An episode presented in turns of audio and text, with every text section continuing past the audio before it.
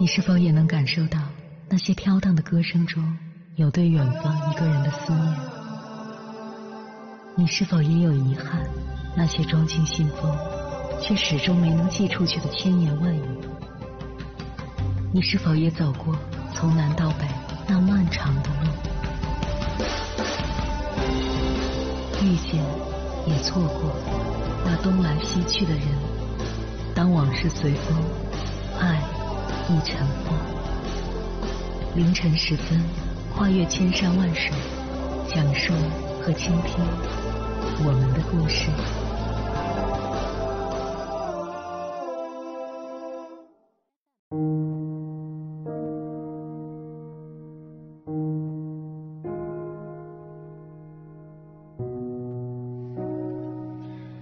欢迎回来，各位夜行者。这里是正在直播的中国交通广播心灵夜话栏目《千山万水只为你》，深夜不孤单，我是迎波，我要以黑夜为翅膀，带你在电波中自在飞翔。电影《一代宗师》里打遍天下无敌手的叶问说过这么一句话：“在我四十岁之前，未曾见过什么高山，没想到人生最难翻越的是生活。”是啊，高山固然难以翻越，但它的高度终究是有限的。也许我们熬一熬、忍一忍，就能翻过这座高山了。唯有生活对每个人而言难度都不一样，所以它显得神秘莫测。只要我们出现了失误，后续的人生旅程将变得坎坷起来。中年之前，我们尚有试错的经历和资本；中年之后，就没有什么试错的资格了。也许一步错，步步错，生活的难度会越来越大。因此，四十九岁到五十九岁的中年人要做好准备了。未来五年，尽量给自己留好以下这六条出路：一、保住岗位，减少离职，苟到最后。职场的淘汰率越来越高，生活对于中年人也越来越不友好。那他们该怎么办呢？也许普通人只有一个选择，那就是保住当下的岗位。未来到底会变得如何，那是谁都不知道的。我们只知道当下过得好，未来才能过得好。连当下都过得不好，未来绝对一片狼藉。为了自己着想，为了家庭着想，就不要随便离职了。在当下的岗位当中继续坚持下去，苟到最后，也许会遇到新的转机。二，找寻副业，拓宽渠道，另谋出路。说实话，如今的环境是很复杂的，复杂有复杂的好处和坏处。坏处是风险更高，好处是出现新的机会也特别多。有些人在生活当中落败了，一夜回到解放前，这是他们的不幸。而取代这些不幸者的，通常是另一批人。人与人之间是相互替代、相互轮转的。普通人最好的谋生方式便是保住主业，拓宽副业，试一下其他的领域，稳中图进，找寻活水，一切才会山重水复疑无路，柳暗花明又一村。三劳逸结合，不再透支，保命为主。为什么普通人会有那么多的基础疾病呢？因为日常的透支太多了，什么九九六或者零零七的生活，让无数人的身体都处于亚健康的状态。说句不好听的，一旦遇到某些不可抗拒的疾病，再加上自身的基础病特别多，又有谁能说自己一定可以熬过去呢？这个问题值得我们深思。临近五十岁，就不要再透支身体了。钱财要赚，但身体要保重。身体是活下去的本钱，没有了健康的身体，再有钱也没用。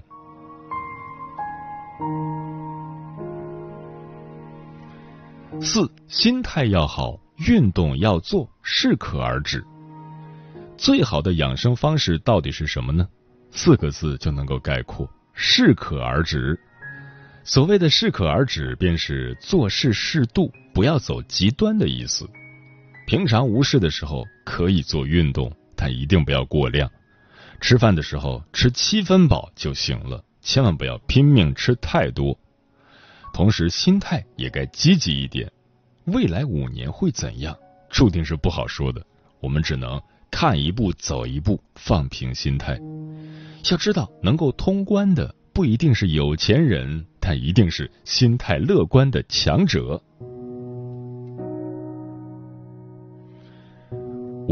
学会独处，不再合群，保全身心。在以往，我们一谈到独处，就会觉得独处之人皆是失败者；如今，我们一谈到独处，就会觉得独处是最好的生活方式。为什么人们的认知会发生一百八十度的转变呢？首先，人群来群往确实不是好事，会惹来一大堆的问题。其次，独处有利于身心的调节，不会惹来什么麻烦。在这个年代，群在一起风险是很大的，也许一不小心就为某些东西沾染上了，到那时候就真的后悔莫及了。有些东西不要去尝试。能躲就躲。六，谨言慎行，不再高调闷声发财。人在江湖，什么话该说，什么话不该说，是值得我们好好思考的。有些时候过分高调，说错话了，惹来的仇人和祸事就比较多了。特别是那些赚钱的人，总把自己的赚钱秘密说出来，生怕别人不知道。到头来面子没得到，反而引来了见不得人好的小人的窥视。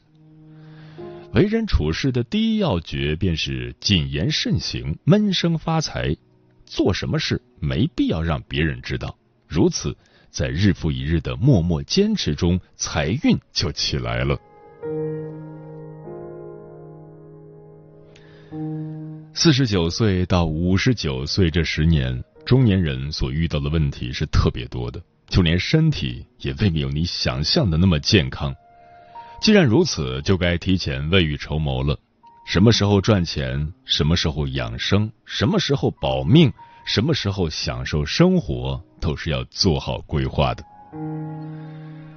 接下来，千山万水只为你，跟朋友们分享的文章选自《读者》，名字叫《中年人最好的生活观是什么》。作者陶吉。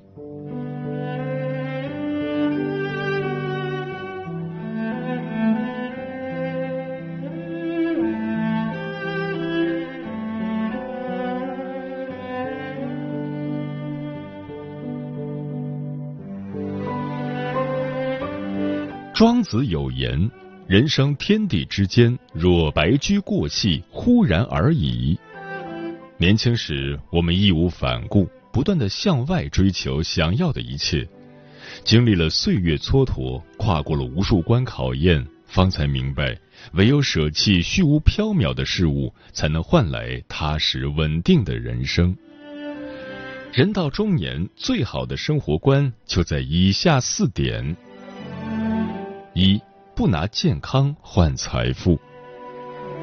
四十四岁的蔡磊，先后在三星、万科担任高管。后来又当上了京东副总裁，处于中年的他拥有了旁人梦寐以求的财富、地位和事业。然而，谁也没想到，他却在一次医院检查中被查出患了绝症。辛苦打拼出来的人生还没来得及享受，就突然进入了倒计时。刚住院时，他还坚持在病床上办公，把员工叫到病房来开会。随着病情加重，蔡磊才放慢了自己的脚步，不再加班加点的工作。之后，他开始留意到身边的病友，有人是家里的顶梁柱，有人刚上大学，有人新婚不久，有人刚做父亲。一位病友哭着对他说：“我才二十出头啊，我还有很多事没做，我不想死。”蔡磊幡然醒悟。开始动用一切资源，请了国际上最顶尖的医生，自掏腰包建立实验基地。可是，即使用最贵的进口药打一针几十万，也只能让他多活三个月。前前后后花了高昂的治疗费用，也没能找到有效的治疗方法。钟南山曾说：“健康是一颗空心玻璃球，一旦掉下去就会粉碎；工作只是一个皮球，掉下去后还能再弹起来。纵观当下，有多少中年人为了碎银几两，日夜颠倒的上班赚钱？可是前半辈子的奔波忙碌，都抵不过生一场病带来的打击。中年人的肩头背负了家人的期待，心里也有太多难以言说的无奈。只有健康强壮的身体，能让我们抵御风雨，给家人带来更好的生活。往后别再用健康换取财富，也别再为了工作透支自己。身体感到异常时，及时看病就医；长时间工作后，适当去户外运动放松。人生下半场，拥有一副健康的身体，才是一个人最好的底气。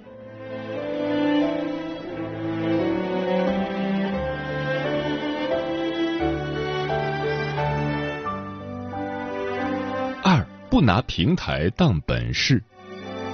西班牙有句谚语：“自知之明是最难得的知识。”生活中有不少人身处大平台，内心的优越感也随之高涨。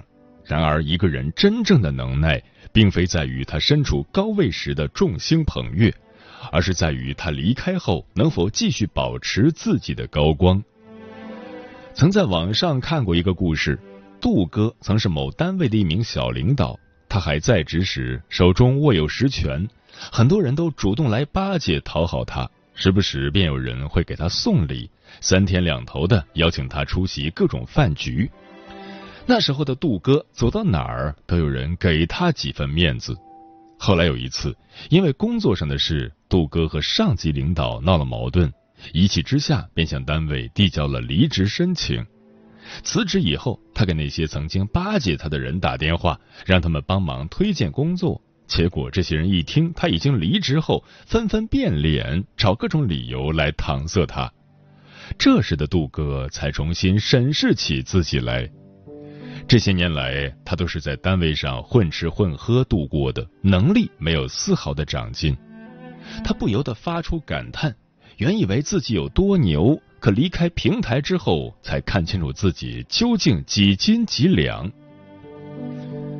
我们身边也不乏这样的人，可是却不曾想过，平台的光芒并非自身的光芒。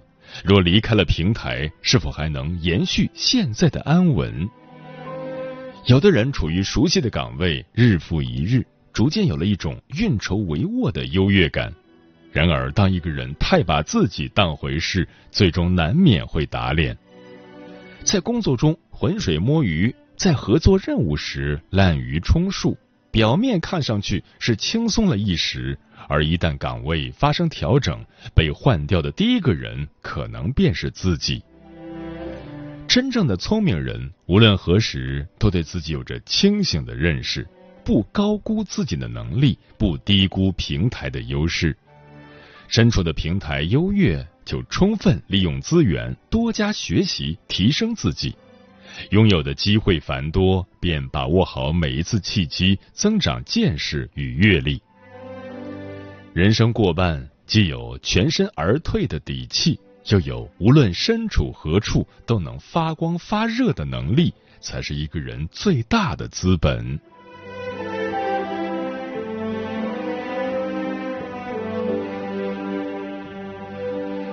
三不把人情太当真。落叶方知秋，落难才知友。人与人之间的关系，有时候就像纸张一样脆弱，经不起试探，也渡不过考验。到了中年，不把人情太当真，也不对任何人赋予过高的期待，才是最好的活法。刘德华曾在节目中谈到一段不愉快的经历，他说自己在工作中坠马受伤，当时伤得很重。不得已在医院治疗快两个月，才回到家中休养。养病的这段时间，他逐渐看透了身边的一些朋友，这些人不关心他的病情，只担心自己的投资，还问道：“这次会不会亏呀？”甚至还有人嘲讽他：“一辈子都没想过投资刘德华也会亏钱。”正是那一刻，刘德华对朋友这个概念有了新的感悟。原来，在自己很看重的朋友眼里，他们的交情还比不上金钱与投资。人到中年，常在外觥筹交错，却无三两知己；在饭局推杯换盏，却无真心几许。很多时候，伤害你的不是别人的无情，而是你对别人过高的期待。毕竟，不是所有的付出都能得到对方的一份真心，也不是有了交情就能把希望寄托在别人身上。对于自己在别人心里的位置。不过分高估，对于不值得的关系，学会看淡看清。余生不必将太多人请进生命，不仰仗别人，才能散发自己的光。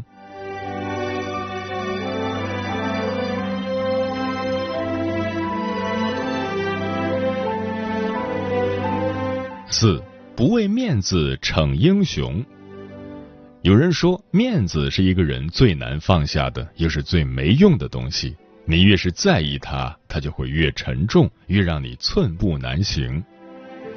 当一个人把面子看得太重，便在无形中给自己增添了许多负担。追求表面的繁华光鲜，享受别人的艳羡眼光，可是久而久之，却容易失去更重要的东西。李小爱的现实主义小说《免俗》的男主角陆琛是一个十分爱面子的人，哪怕家里入不敷出，他也会在外表现的大方阔气。参加朋友的生子宴，本来只是去吃席，却被不熟的下属拉到了礼金区，莫名其妙多给了四百元。办酒席时，他本可以只邀请家人好友，却把规格弄得极高，花了太多不该花的钱。明明自己手上很拮据，可面对朋友开口借钱，为了彰显义气，他还是借出去了五万块。后来有一次，陆琛的舅舅也来借钱，妻子委婉的跟舅舅推脱，想要拒绝，可陆琛硬是把饭店结算的钱挪用给了舅舅，夫妻二人吵得不可开交。陆琛死要面子活受罪，妻子时常因此和他斗气。二人甚至走到了要离婚的地步。许多时候，为了面子上的好看，我们难免委曲求全，甚至打肿脸充胖子。尽管自己能力有限，面对别人的请求，硬是揽下活帮忙。明明自己手上紧凑，却不惜借钱，也要摆出大的牌面。可是要面子的背后，累的是自己的身心。尽管保全了一时的脸面，可里子却还是一片荒芜。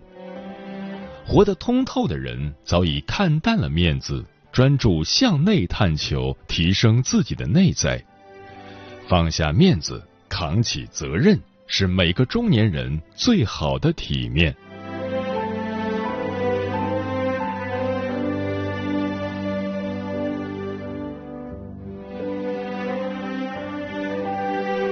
周国平说过：“唯有内心富有充盈，方能从容抵抗世间所有的不安与躁动。”行至中年，饱经世事，我们逐渐变得沉稳而淡定。每个人的精力和时间都有限，唯有删繁就简，向内生长，才是最智慧的活法。爱惜身体，守护住自己的健康，提升能力。不依附于任何平台，看淡人情，不臣服于世事喧嚣，放下面子，踏实过好自己的日子。往后，愿你多一份平和与从容，放下包袱与杂念，在未来的路上轻装前行。每一个深夜都有浓浓思念。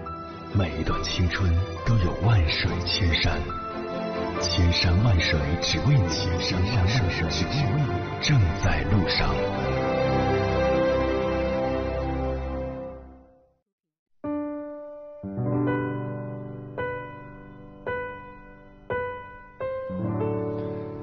感谢此刻依然守候在电波那一头的你，我是迎波。今晚跟朋友们聊的话题是中年人的生存哲学，对此你怎么看？微信平台中国交通广播，期待各位的互动。陈阿猫说：“人到中年，经过风雨，见过世面，一路走来，经历过曲折，也走过坦途。因为自己淋过雨，所以总想为年轻人撑把伞。看穿了人情世故，看淡了世态炎凉，豁达大度的开始步入老年。”钮祜禄牛说：“生活最艰辛的时刻就是人到中年，人生最具挑战、最富有阅历的时刻也是人到中年。我们在生活中学会了忍耐，学会了平衡，懂得了爱人与爱己，也享受着生活赋予的多姿多彩。不管好的坏的，在我们知甘苦的时间地点，微笑着别回头，向前看。”专吃彩霞的鸟儿说：“人到中年，要担当的责任越来越多，因为背后有孩子，前面有父母，不敢生病，因为没人照顾；不敢说累，因为没人惯着；不敢偷懒，因为没人给钱花。只能坚强独立扛着。寂寞的时候，放首歌给自己听；伤心的时候，找个角落悄悄擦眼泪，告诉自己这都不是事儿，时刻提醒自己不能倒下。”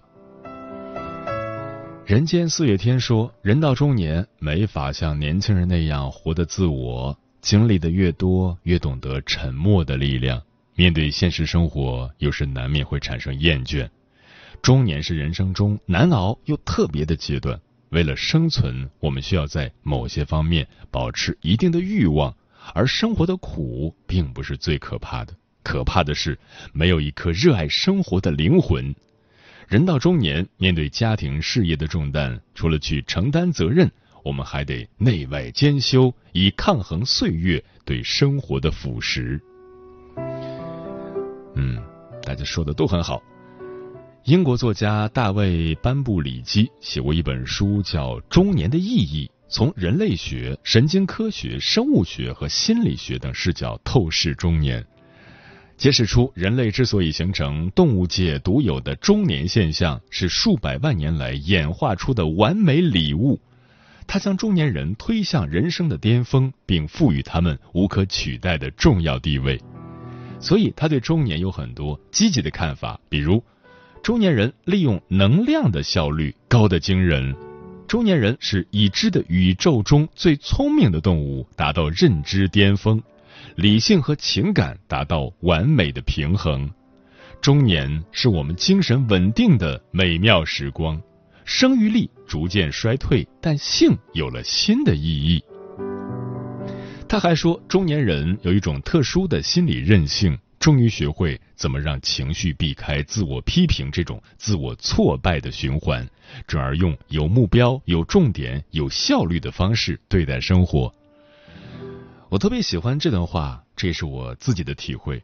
当遇到问题和困难的时候，三十多岁的我不再像年轻的时候那样自我批评和攻击了，我变得更接纳自己，更接纳现实。遇到问题和困难时，不再问为什么是我，而是问我要怎么做。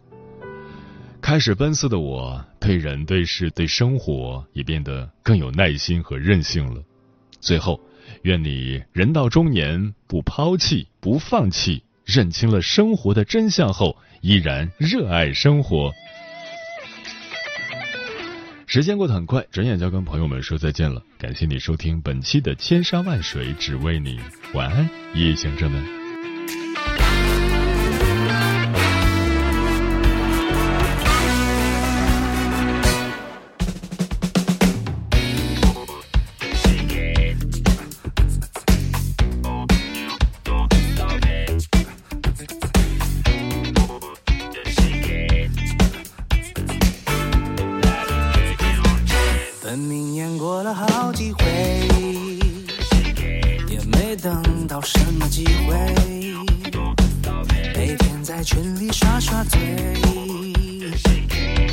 光说不练乏味，稀疏的头发和茁壮成长的腰围，心电突然我不敢睡，四季带走那年轻的美，梦还是要追。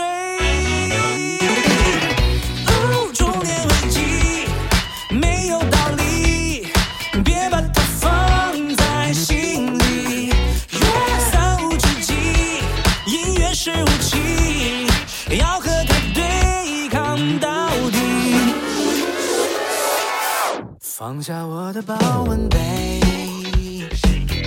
来点小酒的暖胃，大不了再醉一回。哦，反正我有人陪。他是我的眼睛，我的指尖，我的嘴，他让我的世界更美。